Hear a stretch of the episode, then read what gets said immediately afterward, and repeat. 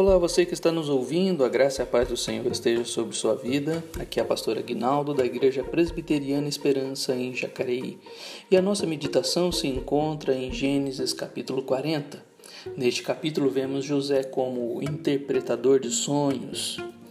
Dos versículos de 1 a 8, a prisão do padeiro e do copeiro do rei do Egito. Na prisão, eles sonham José pergunta-lhes o motivo de suas tristezas e pede para que lhes conte os sonhos. Dos versículos de 9 a 15, José interpreta o sonho do copeiro e pede para que se lembre dele quando retornar à presença de Faraó. Dos versículos de 16 a 19, José interpreta o sonho do padeiro, que pensava receber boas notícias como o do copeiro. E dos versículos de 20 a 23, o copeiro é reintegrado a seu posto e o padeiro é enforcado, cumprindo-se as interpretações de José. Mas o copeiro não se lembrou do pedido de José.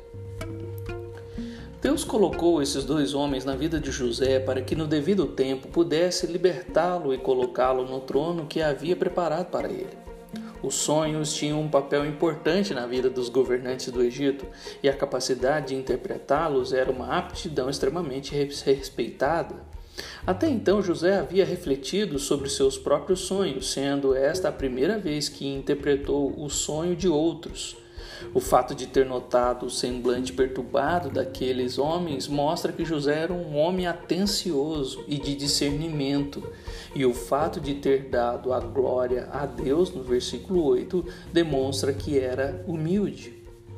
A interpretação de José se realizou, o copeiro foi restaurado ao seu cargo e o padeiro foi executado. Apesar de, sem dúvida, José ter lamentado pelo que havia acontecido ao padeiro, deve ter se animado ao ver que sua interpretação havia sido correta e que o faraó, de fato, ouvia o pleito de prisioneiros e libertava alguns deles. No que se refere ao registro em Gênesis, José demonstrou incredulidade em apenas duas ocasiões, e esta é a primeira.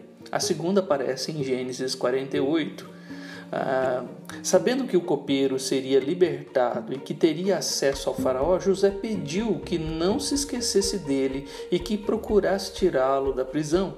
Depositou sua confiança naquilo que um homem podia fazer e não em Deus. Estava ficando impaciente em lugar de esperar pelo tempo de Deus. José não mencionou seus irmãos e nem os acusou de ter feito mal a ele.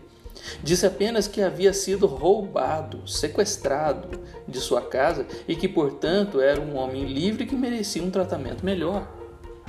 José estava falando da mesma forma como você e eu nos expressaríamos ao querer que outras pessoas simpatizassem com a nossa situação difícil. Estou no fundo do poço, depois de ser libertado e restaurado ao seu cargo, não só o copeiro não disse nada ao faraó sobre José, como também se esqueceu completamente dele. Esse é, esse é o resultado de se confiar em pessoas em vez de esperar no Senhor. Não confieis em príncipes, nem nos filhos dos homens, em quem não há salvação. Bem-aventurado aquele que tem o Deus de Jacó por seu auxílio, cuja esperança está no Senhor, seu Deus, que fez os céus e a terra, o mar e tudo que neles há, e mantém para sempre a sua fidelidade. Salmo 146, 3 e versículos 5 e 6. O que aconteceu na vida do copeiro foi marcante. Não havia necessidade de José pedir para que se lembrasse dele pois Deus o faria lembrar de qualquer maneira. Ah, meu querido ouvinte, confie no Senhor.